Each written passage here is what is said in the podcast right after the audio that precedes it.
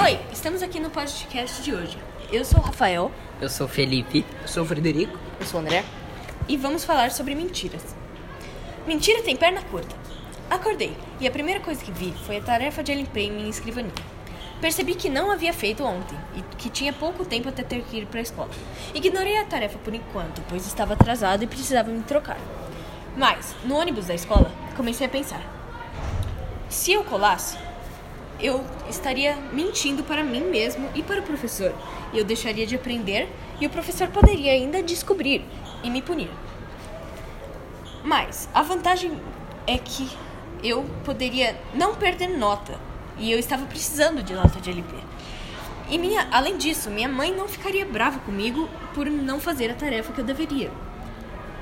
Agora, se eu fosse honesta, eu poderia perder nota, ficar de castigo e muitas outras coisas que a minha mãe poderia fazer. No final, decido que isso é um conflito ético muito difícil, mas eu não conseguiria fazer outra coisa a não ser colar, pois minha, se eu repetisse de, no- de ano, minha mãe me mataria. Depois de alguns minutos, eu achei Pedro, meu amigo.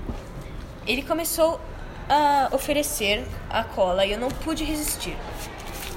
Comecei a colar e depois de alguns minutos o professor chegou. Pediu as tarefas prontas em cima da mesa. Nervoso, fui até a mesa entregar minha tarefa, que ainda não estava completa.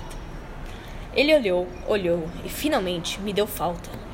Além disso, mandou Pedro e eu para a diretoria. A diretora nos deu uma grande bronca. Depois nos liber- liberou, mas enquanto voltava para a classe, comecei a pensar. Eu não deveria ter colado. Em vez de resolver meu problema, criei um maior, e não só para mim, para Pedro também, que não deveria ter sofrido pelo meu erro. Deveria ter o assumido ao professor, mesmo sabendo dos riscos que corria. Pedi desculpas a Pedro e prometi a mim mesmo que nunca mais colaria na vida. Nunca mais me envolveria um amigo meu em uma escolha minha.